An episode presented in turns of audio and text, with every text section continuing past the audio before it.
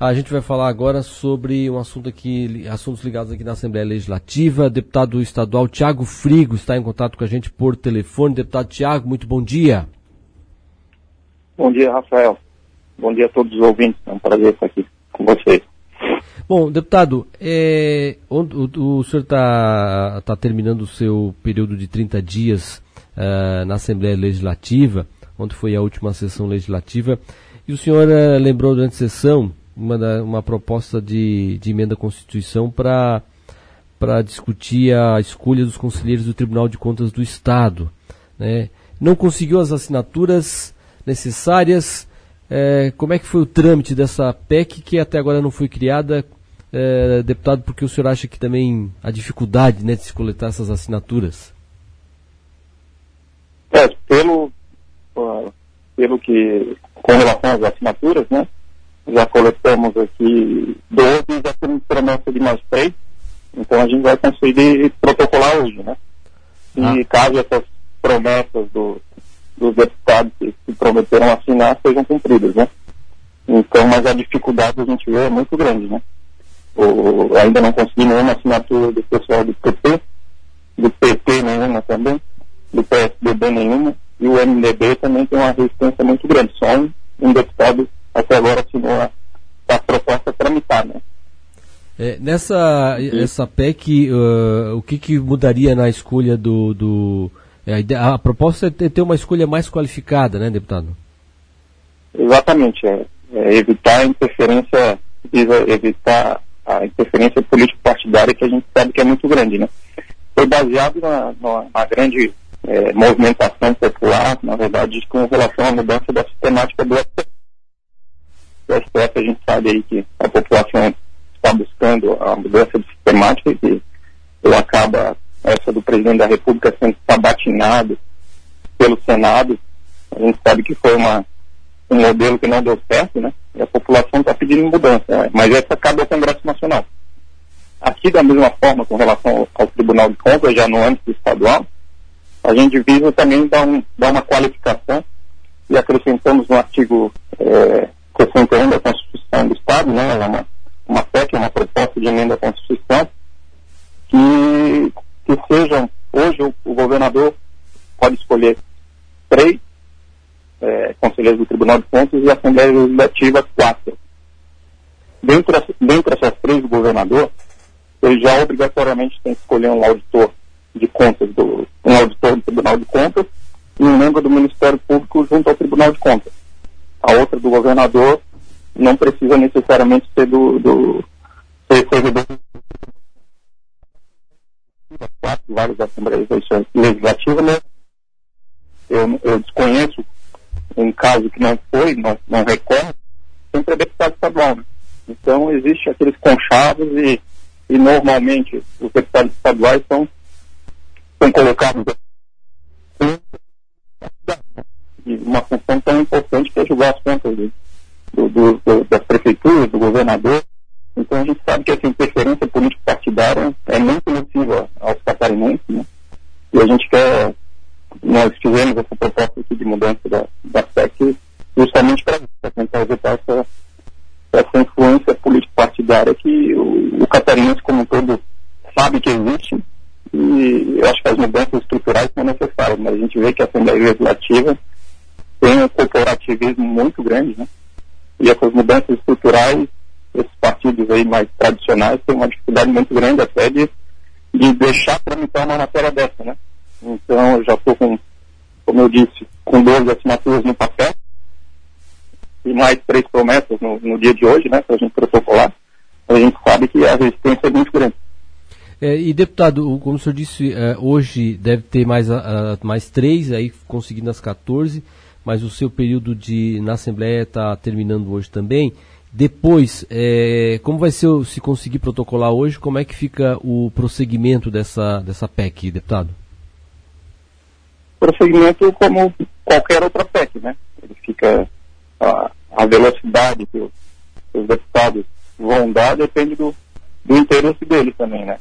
Mas a gente estudou com, com calma, principalmente a, a questão da constitucionalidade, e, e aí eu quem está do lado da população e quem está do lado do, do corporativismo e do atraso, né?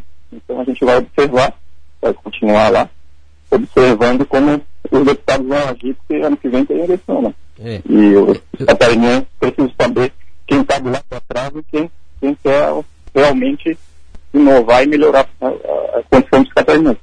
E eu lhe pergunto isso porque a gente sabe que, que, que, que muitas das propostas na LESC elas andam conforme também a pressão do, do, parlamentar que propôs, né? E aí o senhor não estando mais lá no cargo de deputado, isso o, acaba dificultando um pouco, né? Mas isso não, independente disso, não, não, vamos dizer assim, eu estou parlamentar, mas isso, o nosso trabalho continua, né? Eu sempre trabalhei com, em prol da população catarinense e, e vou continuar trabalhando. E, com certeza não tem problema nenhum em estar ali na leste e estar tá, tá colocando para a população tudo que está acontecendo. Eu, eu, tive uma passagem aí, que o pessoal costuma dizer que foi é, é, quatro anos e um mês, né?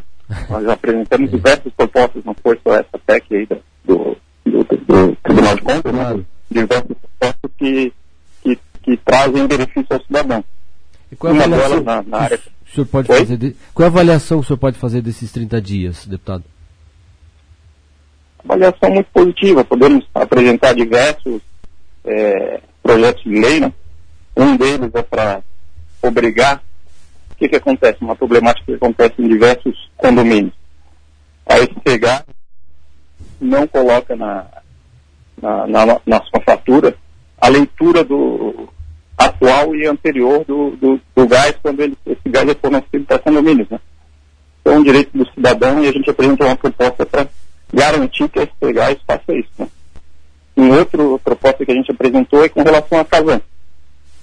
A Casan em condomínios também, ela muitas vezes existe só o, o, o relógio lá fora e muitas vezes existe o relógio lá fora e individual, né? Mas quando tem o individual, a Casan não faz a leitura individual. Então você pega aí um condomínio de 100, 100 apartamentos, todos têm hidrômetro individual, mas quem faz essa leitura, às vezes é o condomínio, administrador do condomínio, tendo diversos problemas para os, os condôminos, e às vezes existe administrador de boa fé e de má fé, né? Existe síndico de, de boa fé e má fé. Então os condôminos não, acabam não tendo esse direito de reclamar direto com quem fornece água, né? Então a gente apresentou também uma, uma, um projeto de lei, já protocolamos, para exigir que a Casan faça leitura individual de, do, dos hidrômetros nos condomínios onde existem é, os hidrômetros já instalados, né? Para evitar essa problemática que acontece em diversos condomínios. Uma outra proposta que a gente apresentou foi o, o ensino nas escolas do, do direito do empreendedorismo e da educação moral e cívica. A gente sabe que a cidadania é fundamental, né? Então, essa proposta também foi apresentada para melhorar a condição de...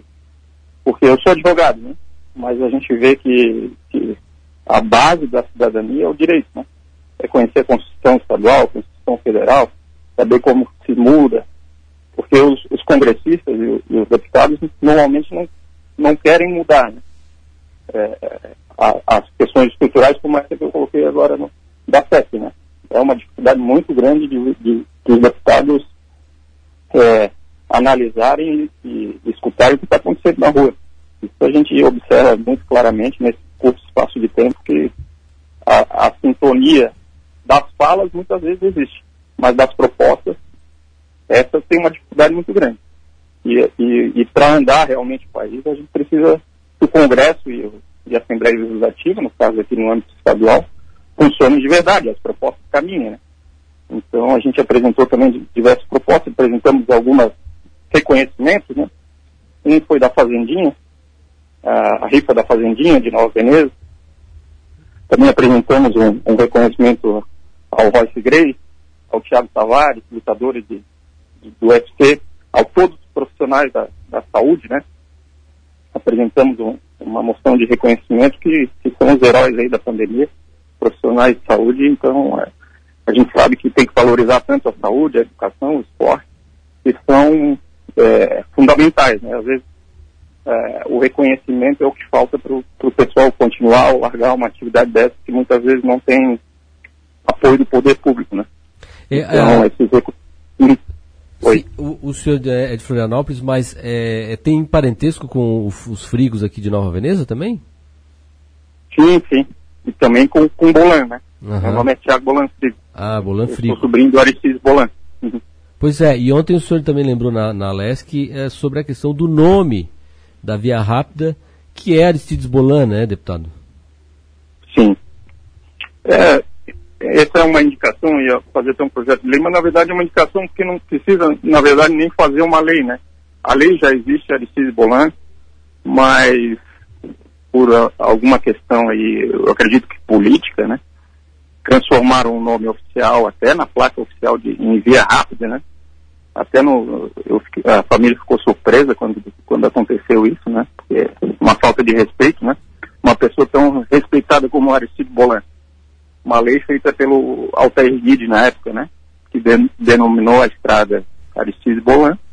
E por uma questão política, na minha visão, uma questão política, o, o secretário da, de, de, infraestrutura da época, o Vampiro, né, acabou vampirizando o nome, né? Ele simplesmente tirou o nome que estava em lei e colocou via rápida na, nos documentos oficiais. E a gente não entendeu muito bem porquê. Eu, eu imagino que seja por uma questão política, né? Mas o Alessandro Bolante ele foi uma pessoa muito reconhecida, sempre que eu ouço falar dele, é, lembrando que ele foi o primeiro presidente e campeão do, do Criciúma Clube, ele foi três vezes deputado estadual. Então, esse, essa falta de respeito aí a gente nunca compreendeu muito bem. Mas na própria placa deu para entender um pouco que era uma questão política mesmo, né?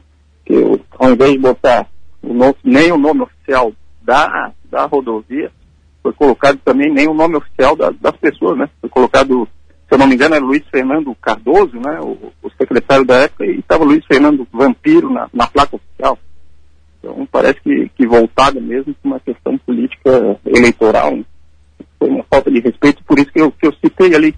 Se não é uma perda de tempo da, da Assembleia Legislativa, ficar criando nome de lei de, de rua, se nem o próprio governo cumpre, ou, ou se a, a Secretaria de Infraestrutura, ou, ou, ou, os órgãos do governo não cumprem a lei. Então, o que, que adianta a Assembleia Legislativa homenagear alguém com, com um nome de rodovia catarinense, ou rua, ou seja lá o, o empreendimento que for, se o próprio governo não cumpre? Então, fica uma questão meio uma perda de tempo ou perda de recurso, né?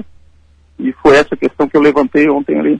É, e aí, às vezes, o que interessa ser discutido como uma PEC para discutir uma questão do, de escolha do Tribunal de Contas é há uma dificuldade de conseguir o, o, interesse dos parlamentares, né? Deputado Tiago, muito obrigado, viu, pela sua participação aqui com o nosso ouvinte espectador da Rádio Cidade em Dia. Uh, bom dia de trabalho para o senhor e até uma próxima oportunidade. Uh, muito obrigado. Estamos à disposição, obrigado pela oportunidade. Estamos sempre à disposição aqui. E o trabalho não, não para, independente de a gente estar na cadeira ou não. Valeu. Valeu. Obrigado, Obrigado. deputado.